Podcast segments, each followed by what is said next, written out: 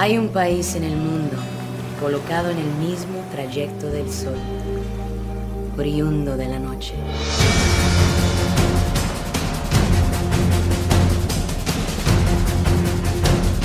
En este país, Trujillo es ley, batuta y constitución. Lo que estamos escuchando corresponde a el tráiler o el adelanto de una película que lleva por nombre Trópico de Sangre, una película que fue publicada en el año 2010. Pero se preguntarán ustedes acerca de quizá el acento de las personas que protagonizan la película.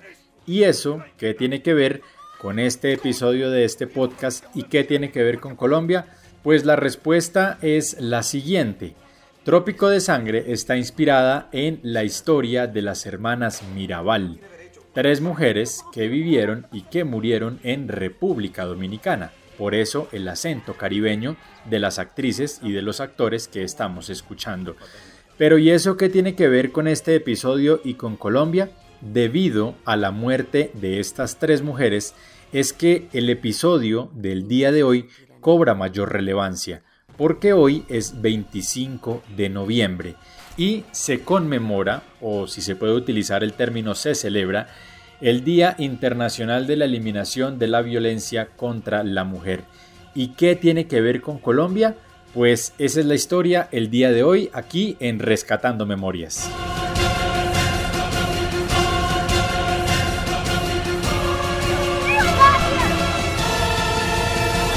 Trujillo nos ha colocado en el trópico de sangre.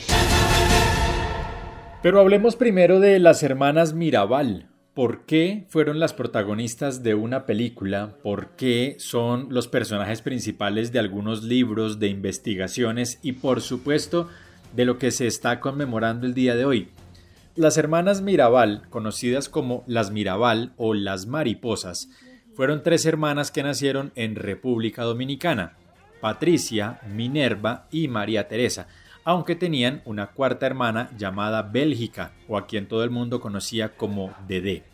Las hermanas Mirabal, aunque crecieron en un hogar que se ubicaba en un municipio llamado Salcedo, en República Dominicana, pertenecían a una familia que cabe dentro de los términos de una familia acomodada. Sin embargo, lo que se podía considerar como una vida acomodada no las hacía indiferentes ante la situación que estaba viviendo su país. Porque resulta que en 1930, en su país natal, en República Dominicana, se da un golpe de Estado por parte de Rafael Leonidas Trujillo, un personaje que no solamente ejerció la presidencia durante 30 años, lo que se conoció como la era Trujillo, sino que dentro de su proceso de dictadura, pues se le reconoce también como un hombre que no solamente afectó la vida en su país, sino que incluso es considerado el más grande asesino de haitianos, el país vecino. Pero pues esa es otra historia. Volvamos a las hermanas Mirabal. Ellas, que como bien estábamos diciendo, pertenecían a una familia que estaba encabezada por Enrique Mirabal, el padre de ellas, un exitoso hombre de negocios, vio como todo se fue perdiendo, sobre todo su fortuna, cuando el dictador Trujillo llega al poder. ¿Y esto por qué? Porque las hermanas Mirabal, las mariposas, empezaron a hacer parte de un grupo de oposición al régimen de entonces, un grupo que se conoció como la Agrupación Política 14 de Junio, y se les conocía como las mariposas porque Minerva, la tercera de las hermanas, utilizaba este nombre como seudónimo cuando iba a las reuniones políticas.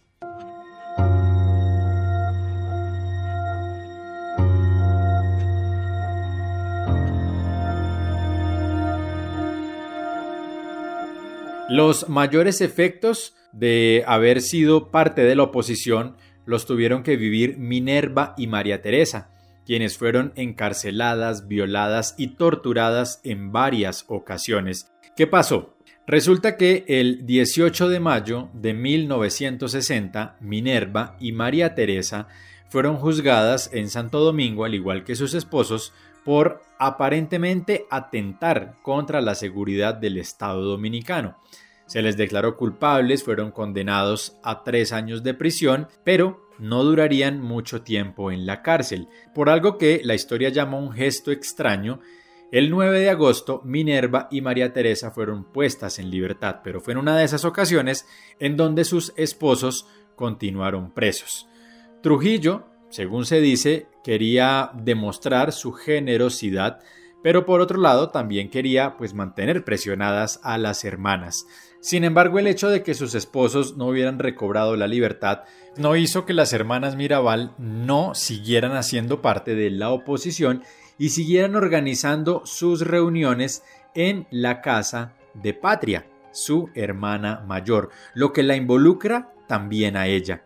Pues todo esto tiene un triste final cuando el 25 de noviembre las tres mujeres, Patricia, Minerva y María Teresa, salieron de su casa acompañadas del el conductor de su vehículo familiar. Los cuatro son interceptados, llevados a una zona que había sido preparada no solamente para torturarlos, sino también para asesinarlos. Y es así como pierden la vida el 25 de noviembre de 1960. La historia y los dominicanos aseguran que Trujillo fue el determinador, que fue el eh, jefe de Estado, quien dio la orden de asesinar a las tres mujeres y al conductor, se culpa también a el secretario de Estado de las Fuerzas Armadas y al jefe de operaciones del Servicio de Inteligencia Militar. Por supuesto, el año siguiente hay un juicio en donde todos son condenados a prisión, algunos a 20 y 30 años. A partir de ese momento se inician los homenajes y cada 25 de noviembre el patio de su casa en el que ellas vivieron pues se convierte en un museo y en lugar de peregrinación. Se conservan sus trajes, sus pertenencias, sus habitaciones, incluso lo que tenían puesto el día de su muerte. Esto gracias a su hermana Bélgica, a quien, como no tuvo un papel activo dentro de las actividades revolucionarias como fueron llamadas, pues no perdió la vida. Murió de manera natural, pero por supuesto encargándose de que la memoria de sus hermanas no fuera olvidado. Irónicamente, o quizá como una señal de la vida, la muerte de las hermanas Mirabal pues no terminó ahí. Eso hizo que quienes desconfiaban, ya después de 30 años, del gobierno de Rafael Trujillo, pues no se quedaran con la muerte de las hermanas Mirabal como una anécdota, sino que a partir de ese momento se enfilan las baterías para al año siguiente acabar con la vida del dictador. I can't think of a happier time in my life than my childhood with my sisters in Ojo de Agua. For decades, the Dominican Republic was ruled by one man. President Trujillo. He was wealthy. President Trujillo has requested the presence of your daughter Minerva. This is a party I wouldn't miss. Powerful. This regime is insane. No one you care about is safe anymore. May I have the pleasure? And he always got what he wanted. En el tiempo de las mariposas es otra de las películas que se hizo en homenaje a las hermanas Mirabal, protagonizada por la actriz Salma Hayek, quien interpreta a Minerva, donde aparecen personajes tan importantes en el cine como Mark Anthony, como Edward James, pero que se encargan por supuesto de darle relevancia a la historia que también estamos recordando el día de hoy. El 25 de noviembre entonces es muy importante en República Dominicana. Pero resulta que ese día también fue declarado oficialmente por las Naciones Unidas como el Día Internacional de la Eliminación de la Violencia contra la Mujer. Un día que fue declarado como tal en la Asamblea General de las Naciones Unidas el 17 de diciembre de 1999.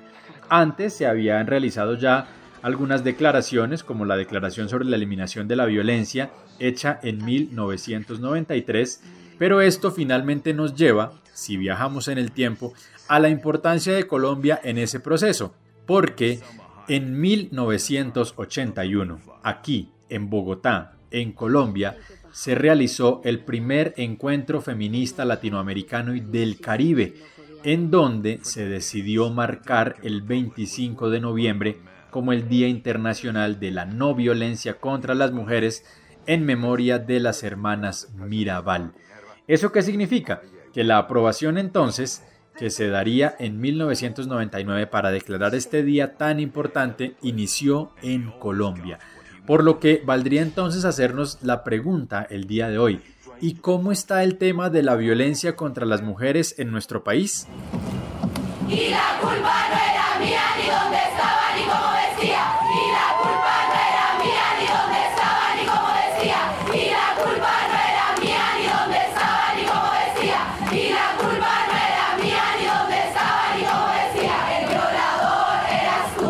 Pues de acuerdo con un informe entregado por las mismas Naciones Unidas en una sección dedicada a Colombia, en las últimas décadas nuestro país ha alcanzado importantes conquistas en relación a la igualdad de género y al empoderamiento de las mujeres. Si bien todavía hay mucho trabajo por realizar, nadie puede desconocer los avances que se han tenido. Porque cuando se habla, por ejemplo, de la participación política de las mujeres, hoy en día los cargos de elección popular, frente a lo que sucedía hace 30 años, aumentó del 6 al 11% y del 7 al 21% en la elección de mujeres congresistas. Sin embargo, y pese a eso, en lo que tiene que ver con América Latina, Colombia es uno de los que menos representación política tiene cuando se habla de mujeres, porque solo el 14% de nuestros concejales son mujeres, solo el 17% son diputadas,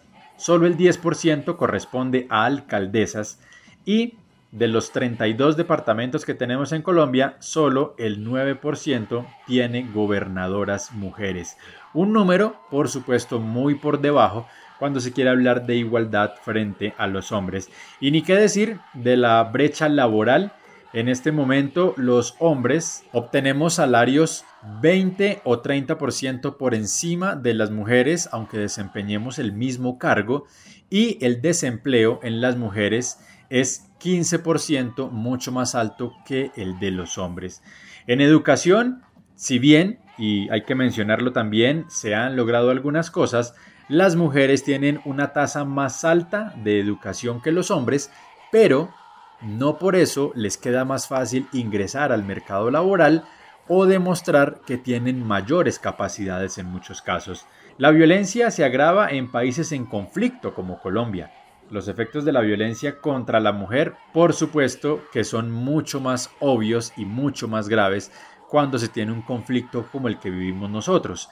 Amenazas, asesinatos, torturas, desapariciones, esclavitud sexual, violaciones, abusos, embarazo no deseado, abortos forzados, son procesos en los que se ven involucradas las mujeres por la única condición de serlo, Datos oficiales indican que más de 400.000 mujeres han sido víctimas de homicidio en el conflicto armado colombiano y más de 57.000 se han tenido que desplazar.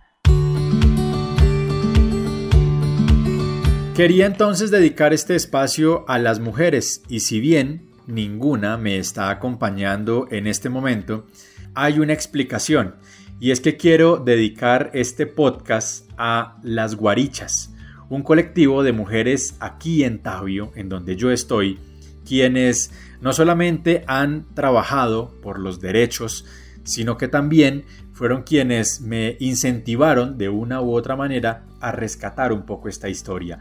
Y en este momento, si usted está escuchando este contenido hoy 25 de noviembre, están llevando a cabo actividades en pro de la igualdad, buscando la eliminación de la violencia contra las mujeres. Y creo que por eso no se van a molestar si este pequeño homenaje lo rinde un hombre. A todas las mujeres, a todas aquellas que nos dieron la vida y que seguirán dando su vida, no solamente por nosotros sus hijos, sino por las causas que les competen a ellas y por las causas que nos competen a todos como sociedad desde las hermanas Mirabal, desde lo que sucedió posteriormente para rendirles homenajes y desde cada 25 de noviembre nuestra eterna gratitud para las mujeres. Rescatemos la memoria, también hablemos de por qué un día como hoy no debe ser simplemente un día que se debe enmarcar en el Día de la No Violencia. Debemos saber también históricamente qué pasó para históricamente no repetir de nuevo esos errores. Soy César el de Tavio y nos encontramos en un próximo episodio de Rescatando Memorias.